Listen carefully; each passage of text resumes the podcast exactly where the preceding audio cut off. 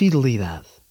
Filipenses, capítulo 2, versículos 5 a 11. Tenham os mesmos sentimentos que havia em Cristo Jesus. Ele, que por natureza era Deus, não quis agarrar-se a esse direito de ser igual a Deus. Pelo contrário, privou-se do que era seu e tomou a condição de escravo, tornando-se igual aos homens.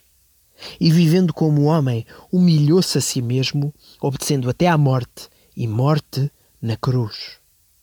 Por isso, Deus elevou Jesus acima de tudo e lhe deu o nome que está acima de todo o nome, para que ao nome de Jesus sobrem todos os joelhos, no céu, na terra e debaixo da terra, e para que todos proclamem para a glória de Deus Pai, Jesus Cristo é o Senhor.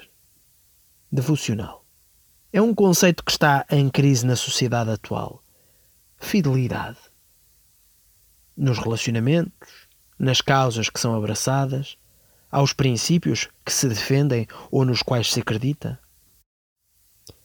Como cristãos, contudo, somos desafiados a ter uma postura diferente, inspirados em inúmeros exemplos narrados na Palavra de Deus, tanto no Antigo como no Novo Testamento, quer no relacionamento entre seres humanos, caso de Obadias, mordomo do rei Acabe, no seu cuidado para com os profetas fiéis a Deus de Israel, ou o testemunho que Paulo dá nas suas epístolas acerca dos seus fiéis colaboradores na obra missionária, quer no relacionamento entre estes e o Criador, a provisão fiel de Deus para com o profeta Elias, alimentado pelos corvos e pelas frescas águas da torrente, e o cuidado para com a viúva de Sarepta e seu filho, materializados através da ação sobrenatural do profeta, ou o ministério dos discípulos de Jesus numa atitude de fidelidade para com o Mestre.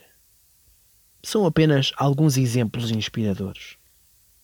Que possamos olhar, sobretudo, para o supremo exemplo de Cristo, fiel à missão terrena que culminou com a sua entrega à morte na cruz para a salvação de todos quantos creem no seu nome. Sumo ato de fidelidade ao plano de salvação prometido por Deus à humanidade desde os primórdios dos tempos, conforme nos é recordado pelo apóstolo Paulo na sua carta à igreja em Filipos. E nós temos sido fiéis a Deus e à missão que, enquanto seus seguidores, recebemos? Que, fielmente, possamos dá-lo a conhecer aos outros, através de vidas genuinamente transformadas pela Sua palavra e pela ação regeneradora do Espírito Santo. Porque a tua fidelidade de Deus estende-se da geração em geração. Assim diz no Salmo 119, na parte A do versículo 90. Aleluia! Um devocional de Nuno Reis Conceição.